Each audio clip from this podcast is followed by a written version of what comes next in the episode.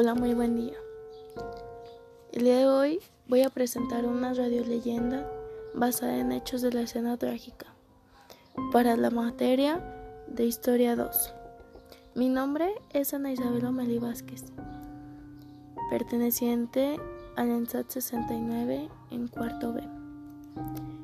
El nombre de esta leyenda es La Hora del Reparto.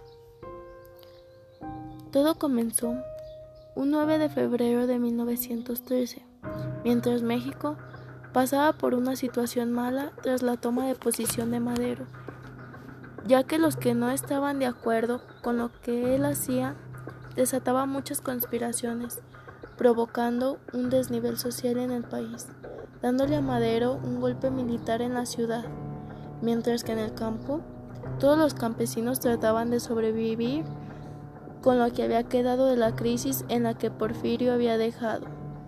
Anteriormente, una pareja de jóvenes, la esposa llamada Guadalupe, de la cual, antes de Porfirio, su familia era dueña de algunas parcelas, las cuales perdieron.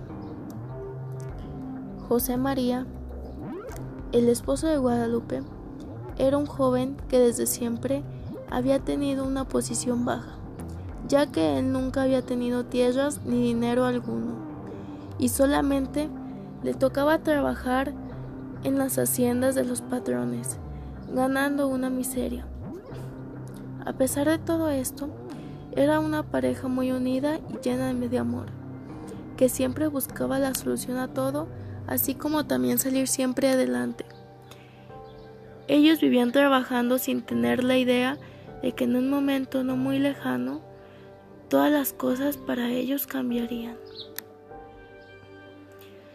Mientras tanto, en la ciudad, Madero se encontraba atacado por, por todos los extranjeros que prácticamente controlaban la república aún más que el gobierno, y para ellos Madero era una barrera que le impedía y querían eliminarlo.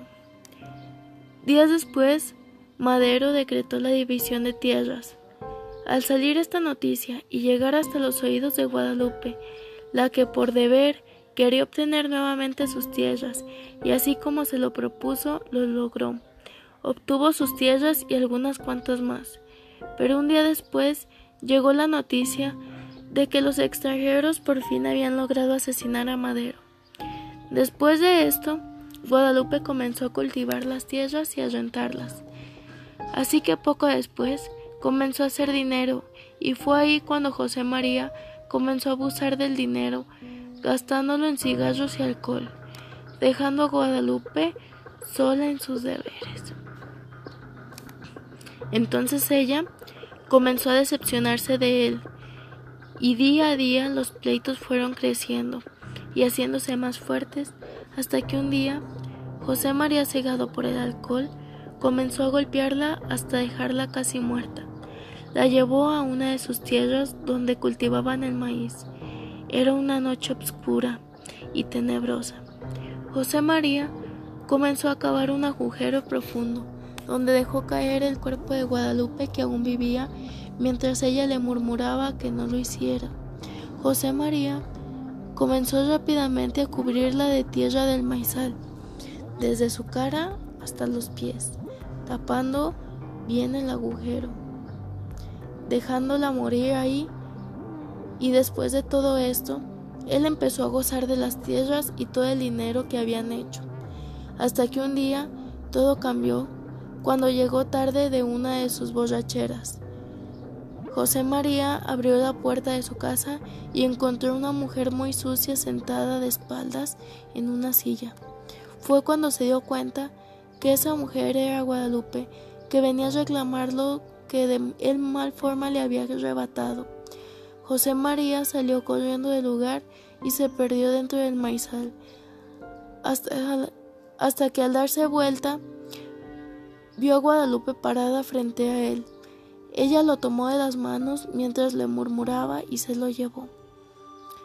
La gente del lugar cuenta que José María está enterrado en el mismo pozo donde él mismo enterró a Guadalupe, y todo aquel que abusa del dinero de otros Guadalupe se los lleva y los encuentran enterrados en pozos cerca de Marizales, al igual que ella murió.